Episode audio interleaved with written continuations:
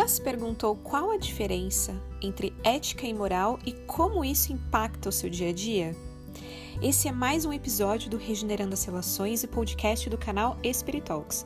Meu nome é Ana e eu vou conduzir aqui reflexões rápidas para você que, assim como eu, precisa praticar a reforma íntima nessa encarnação. Tem uma música que me marcou muito na minha adolescência, que é da banda Capital Inicial, chamada Quatro Vezes Você. Dá uma escutadinha nesse trecho. Que você faz quando ninguém te vê fazendo?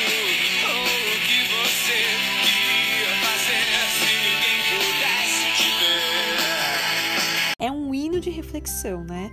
E tem tudo a ver com o tema que eu trouxe aqui para você hoje. O que você faz quando ninguém te vê fazendo ou o que você queria fazer se ninguém pudesse te ver? Ética é esse desconforto que gera na gente quando pensamos em querer fazer algo e não podemos, porque algo nos move para tomar uma decisão. Ética é um conjunto de valores e princípios que rege a nossa encarnação. No Livro dos Espíritos, na questão 625, o modelo para nos ajudar a nortear essa ética é Jesus. Moral, por outro lado, é quando esse desconforto que identificamos na gente vira ação é a parte prática da ética, aquilo que você faz com o que você acredita. Basicamente, é a prática daquela parte do Evangelho segundo o Espiritismo que diz que o verdadeiro espírita é aquele que doma suas más tendências.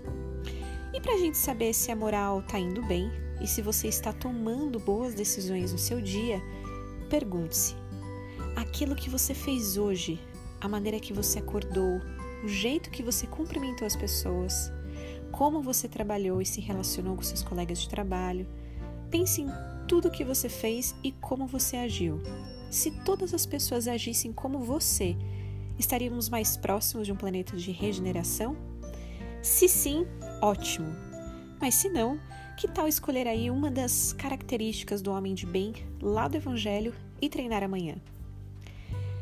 E outra reflexão, para acolher seus medos e seus anseios naqueles dias que parece que a vida é uma escada rolante que insiste em te puxar para baixo. Quando você tenta subir, você precisa começar a prestar atenção naquela voz que fica na sua cabeça mais parecendo um obsessor. Dê um nome bem cruel para essa voz, ou um nome até engraçado, que você possa lembrar quando essa voz querer te dominar, para dizer que você não consegue fazer alguma coisa. Toda vez que essa voz quiser aparecer, lança para ela esse nome e faz ela ficar bem de boa. Engata uma prece para manter a sintonia elevada e segue. Gostou do episódio? Mande sua mensagem por inbox do Instagram, Espiritalks, ou manda um e-mail com a sua sugestão, espiritalks.gmail.com.